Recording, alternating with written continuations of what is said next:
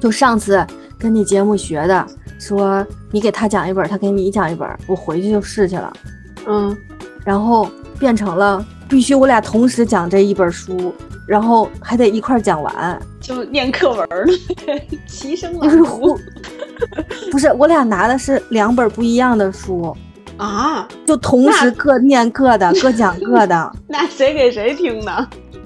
必须一起开始，一起结束。就有的东西真的学不会。太逗了。大家好，我是为了拼拼图熬了两宿的鬼财神。大家好，我是胳膊抬不起来的苏糖。胳膊咋的了？就美国的疫苗后劲儿大呗，我这还是第一针呢，就胳膊就已经抬不起来了。据说第二针是百分之四十的人都会发烧到三十八度。哦，对对对，都忘了你打疫苗去了哈。我前几期讲没讲过打疫苗的事儿来着？我自个儿讲了讲了，忘了就当再听一遍吧。反正当妈之后都絮絮叨叨的，也没办法。这次就是真实体会了，这个疼还非常的有层次，很微妙的一种感觉。它不是一开始不是生疼，它是酸胀，然后慢慢开始不动不疼，一动就疼。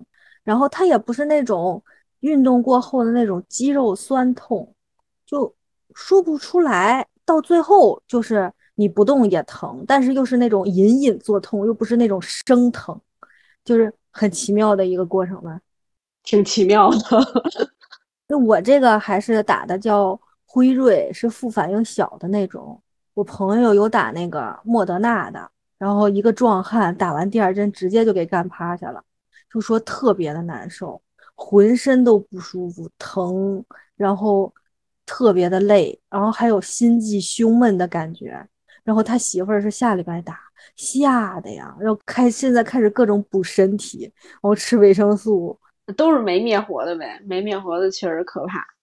就是还好我没打那种莫德纳，那种虽然说什么防那个德尔塔有效率更高，但是那个数据上说第二针是百分之七十的发烧，这我觉得就基本等于人人都发烧了。对对对，所以可能你们打国内疫苗的就不觉得怎么样就打了，但是我们真的是嗷嗷羡慕呀！哪儿听说过国内打完针有反应的呀？都是就第二天就好了。就挺小的反应，一般都。啊，然后就所以就有时候自个儿的一些小幸福呀、小确幸呀，可能自个儿都没注意到，但是别人就很羡慕。其实这次疫情，大家还都是觉得在中国很幸福的。就说说你拼图的事儿吧。嗨，最近不是我老陪布布拼拼图嘛，他之前六块拼着都费劲，然后突然这礼拜就能拼二十四块的了。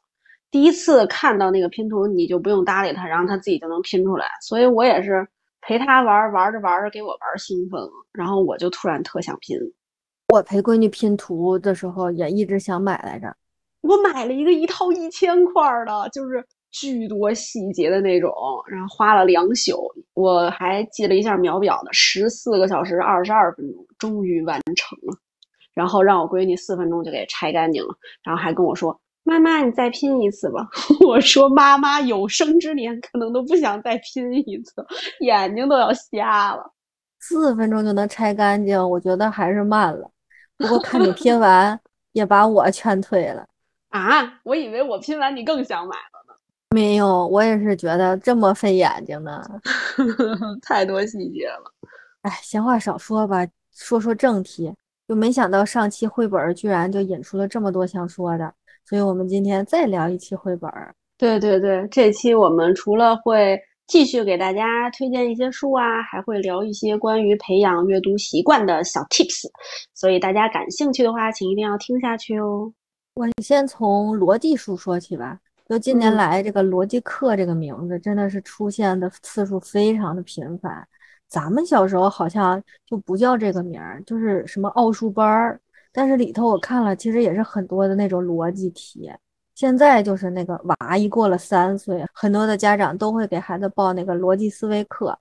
如果你要是上班没什么时间陪孩子，或者单纯的就是想让他们上课的时候自个儿能安静一会儿，我觉得可以报一下。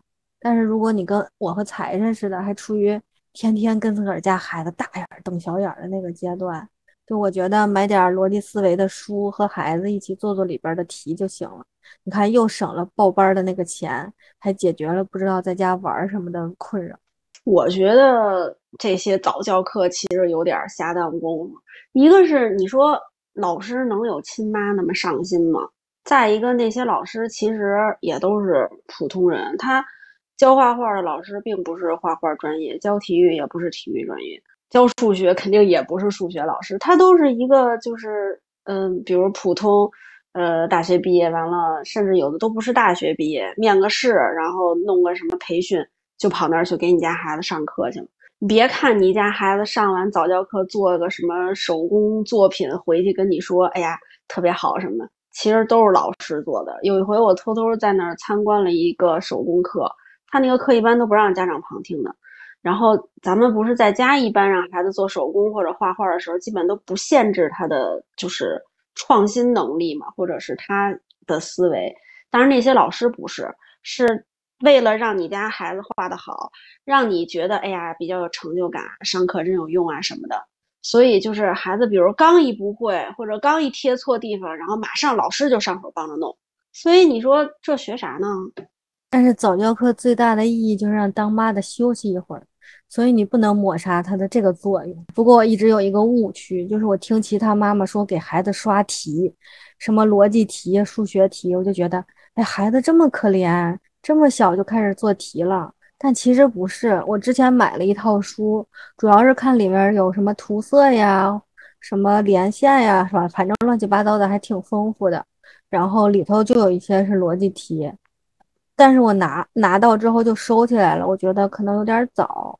结果有一天，他自个儿就翻出来了，问我这是什么呀？然后我就开始给他讲，哎呀，他就玩的可开心了，玩完一本，接着还要玩一本。所以就是，其实现在的那个好多逻辑题的趣味性还挺高的，小孩并不觉得枯燥，还玩的很开心。但看上去就跟我给他刷题似的，一页一页。对对对，那种书其实不是在真的做题。宫西达也不是有一个绘本叫什么？加法超人和算术星人嘛，那里边也都是教什么算算数的，教加法呀。布布就爱看那个。平时我要是说你数数这几朵花儿什么，他肯定跟我说不想数。但是他书里呢会设定一个情节。就是如果你不数的话，或者你加法算的不对，小朋友玩沙坑用的那个铲子就没有了，就被那个算术星人给拿走了。所以估计这对于小孩来说就是天大的事儿，玩沙子没有铲子哪行？所以他又特别上心，特别仔细的在那儿数，也是没谁了。然后还有之前有两本什么韩国的绘本，叫《谁偷了我的苹果》和《谁偷了我的苹果派》，那里边就是也有一些。呃，逻辑推理性就是也可以给孩子读一读。算术类型的书现在市面上巨多，所以我觉得现在小孩算数还都挺好的。我记得我上小学，老师面试的时候就让我从一数到十，然后又数什么十、二十、三十，数到一百，然后就结束了。我觉得现在三岁孩子都行，六岁恨不得就加减乘除了。你上小学学数数还是上幼儿园呀？上小学六岁的时候还有面试呢。对，我记得特清楚，不知道为什么就一直有这个记忆。我我都不知道了。反正就是这些逻辑的书，后来我一看他喜欢，我就又买了好多。就其实都差不多，什么公文式、七天真、逻辑狗，哎，这些说出来都跟暗号似的。估计不当妈永远不知道这些都是啥玩意儿。然后。哪吒最喜欢的是那个走迷宫，就一玩能玩一本儿。不过当然了，就如果逼着孩子做那些就没必要了。如果他们有兴趣，就可以适当的玩一玩，就当亲子陪玩了。对对对，迷宫布布也喜欢，但是书我还真没给他买。但是有一回跟他下楼的时候。特逗，他看到有好多那种停车用的三角堆，然后摆在那儿一横行一竖行的，然后布布还跟我说呢：“妈妈，咱们走迷宫呀！” 特逗，就觉得想象力还是挺丰富的。他们有时候会想到很多东西是你想不到的，也会发现很多细节是你都没发现的。不过就是，如果是那个感情类的书，我觉得他们现在这个年龄理解起来有的还有点费劲。就比如你刚才一直提到的那个宫西达也的，就真的是可以给你讲哭。对呀，就有一本什么《狐狸爸爸笑了》，还有那个圣诞节大野狼的那个，就这两本书，我觉得巨温馨。布布第一次看那个大野狼，把小猪的那个圣诞树什么都给毁了那点儿然后小眼泪儿就有点在眼眶里了。宫西达也的书真不愧就是网红，是个孩子都喜欢。我家有的是那个神奇种子店、神奇糖果店和我爸爸超厉害，哪吒反正也特别喜欢，所以我最近又下单了两个系列，准备运过来。一个就是你之前说的那个算数的那个，还有一套就是那个最最最最最有名的恐龙系列。我朋友家孩子说读那个恐龙系列，就是一边读一边哭，然后一一遍一遍的读，一遍一遍的哭。那小恐龙那也是感人的吗？啊，我还没拿到，但是也是感人的。我家是买书都让布布自己挑，然后之前我给他看那些封面的时候，他觉得那个恐龙的有点害怕，不喜欢，然后我就没买。要是说是感人的话，我觉得可以跟他说说。然后主要是。北京最近有那个宫西达也的展，就全都是那个恐龙系列的。如果要是他喜欢那个书，可以看完了书再去看展。哎，不过哪吒没心没肺的，就恨不得这个书给你都感动哭了，他也没反应。就可能是还小不理解，等大一点了可能就理解了。所以我最近下单了之后，看看他能不能理解。我家有一本那个吉米的叫《幸运儿》的那个书，你听过吗？没有。就是布布不是老喜欢看我的书吗？这书其实是我的，然后我就给他讲这幸运儿。但是我自己觉得这是一本就是挺惨的书。但是布布听完他就觉得这是一本开心的书。我觉得可能不像是你说的什么没心没肺什么，可能就是他跟咱们理解问题的角度不一样。我觉得哪吒跟布布在这方面不太一样。哪吒就是语言能力还不达标，听不懂。就跟你忙着做英语听力，能听懂就不错了，根本不管里头讲的什么感情类的东西。可能还是成人跟孩子看世界的角度不一样吧。就比如我看这本书，更多的想到的就是他之前的那些，就是比较比较痛苦啊什么之类的。可是他就觉得那个人翅膀最后没有被拔掉。然后这个人还飞走了，他就觉得是一个 happy ending，所以就是咱们只看到了杯子里少了半杯水，而在孩子的眼里可能是看到杯子里还剩半杯水，所以孩子的世界才会更快乐。怎么觉得又聊远了呀？咱们还是接着说书吧。还有一类书叫情绪绘本，就是正好是哪吒和布布这个年龄应该买的。你不是经常跟我说？哪吒表达不出自己是什么样的一种情绪吗？我觉得你可以买点情绪绘本给他看看。情绪绘本其实挺多的，主要是每个妈都需要对自己的孩子的情绪进行控制，所以这方面的书也特别多。我家的我家我买的是我的情绪小怪兽，还有什么生气汤啊，菲菲生气了，就他看完可以理解一些自己的情绪了。但是那本生气汤真的是挺令人费解的。就感觉那可能是老外的思路，不太适合咱。我买的情绪绘本里，布布最喜欢的两本叫《不再找借口的小鸭子》和《再见了不开心》。然后，其实我个人是比较喜欢有一个叫《并不讨厌的坏情绪》。总之，都是里面会告诉孩子一些，比如。呃，发生什么样的一些情况啊？这种情况就是生气了，然后这种情况就是悲伤，这种情况就是委屈。就告诉孩子，呃，每个人都会有这些情绪，并不是只有你有，所以你不要害怕这些情绪的到来，要接受他们。然后就是觉得不开心的时候，可以自己怎么样寻找一些开心的事情啊，让自己调节情绪。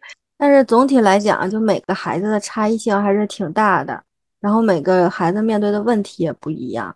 还是要找到自己孩子喜欢的书和适合他的书，太难了，他听不懂也就没兴趣了。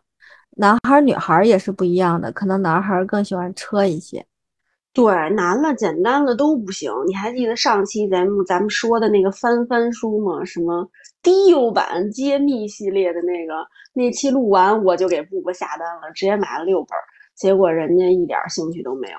给那个书里边能翻的地方翻了一下，然后最后一本连翻他都懒得翻，就扔一边了。然后我就觉得，唉，早知道先买一本看看了，一下买六本，血亏呀！主要这个低幼版里面就是它那个小机关好多翻开也没字儿，就都无意义的那种小机关。然后你想给他讲什么吧，就是我，比如我想问他，我说你知道这是什么吗？然后他就直接给我讲了，所以 我也没有什么可讲的，就觉得他可能因为这个就没什么兴趣。不不不喜欢没关系，哪吒喜欢可以寄给我。哪吒哪怕都知道里面是什么了，他也喜欢翻，就是单纯的喜欢翻这个动作，他就觉得有意思。我要是直接海运再给你，我就更血亏了。哎，孩子跟孩子真的是差异非常大呀，所以要什么孩子选什么样的书，还是需要一定时间探索的。咱们书推荐的差不多了，然后接下来就聊一些怎么样养成阅读习惯的事情吧。开始拿出小本本记笔记来，比如说满月之后，宝妈们就可以开始读一些比较简短的故事啊、童谣啊。比如布布刚出生那会儿，只会躺着的时候，我自己看书，我就给他念。我管他听得懂听不懂的，反正这书我也得看，然后我就顺便念出来，就当给他磨磨耳朵也好。一岁以内呢，就为了提高孩子对书的兴趣，就可以找一些上期我们介绍的什么布书啊、卡片书啊、音乐书啊、游戏书啊等等。我终于知道为什么布布语言好，哪吒唱歌有调了，因为我家小时候一直都是听的歌，你家一直听的是故事。原来是这样。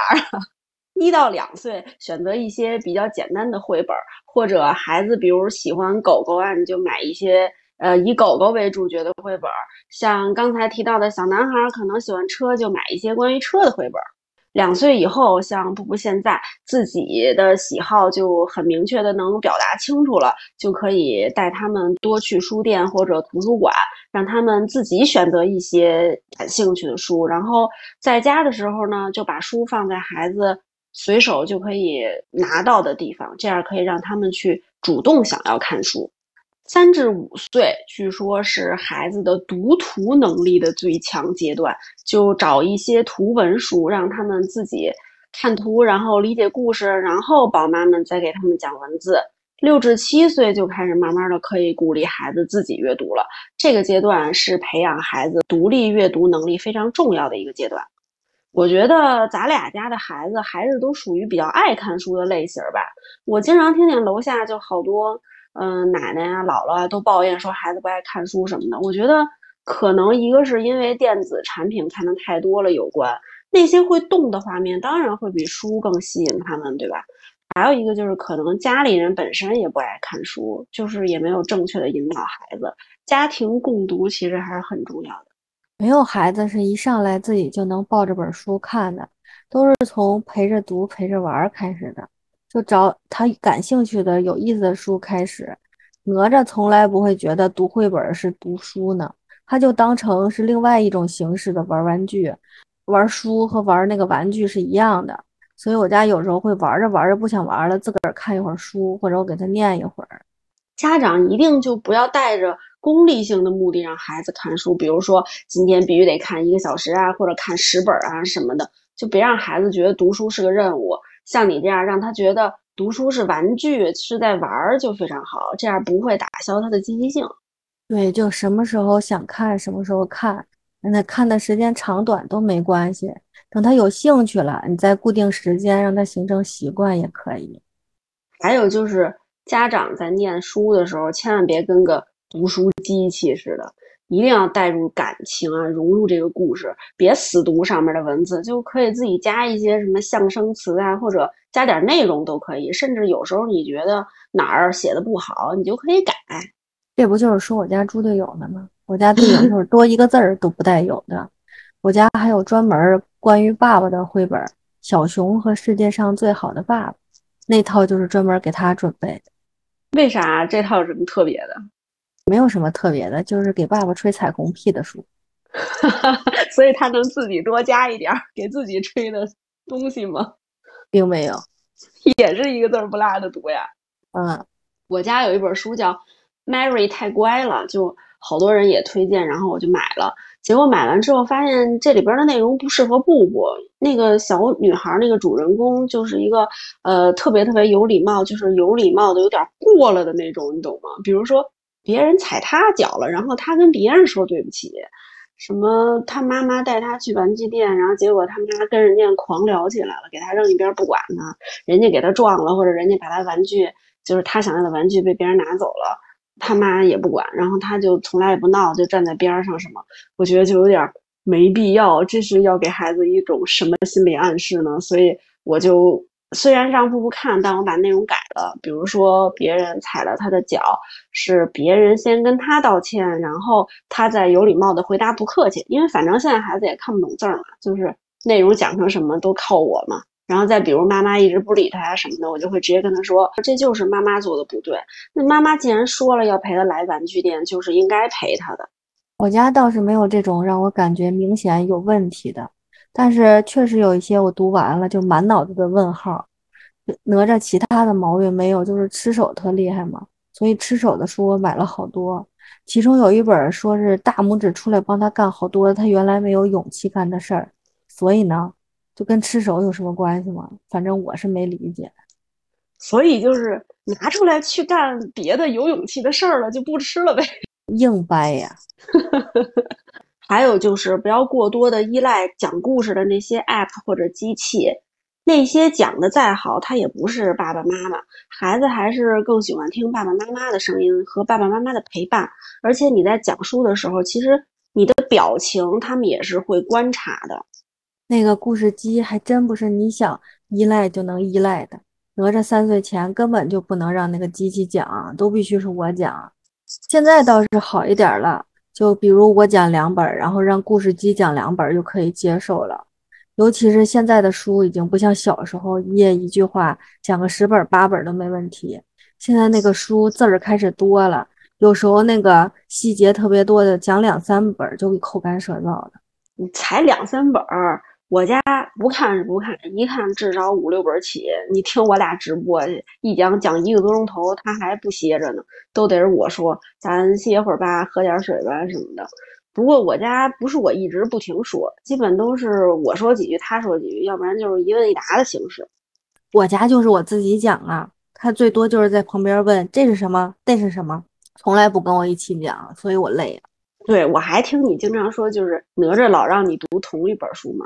如果孩子让你读同一本书的话，你就千万别烦。重复是孩子独特的学习方式，所以为什么好多人都推荐看那种系列的故事书啊？它里面主角都是同一个，反复出现，就能让孩子有亲切感。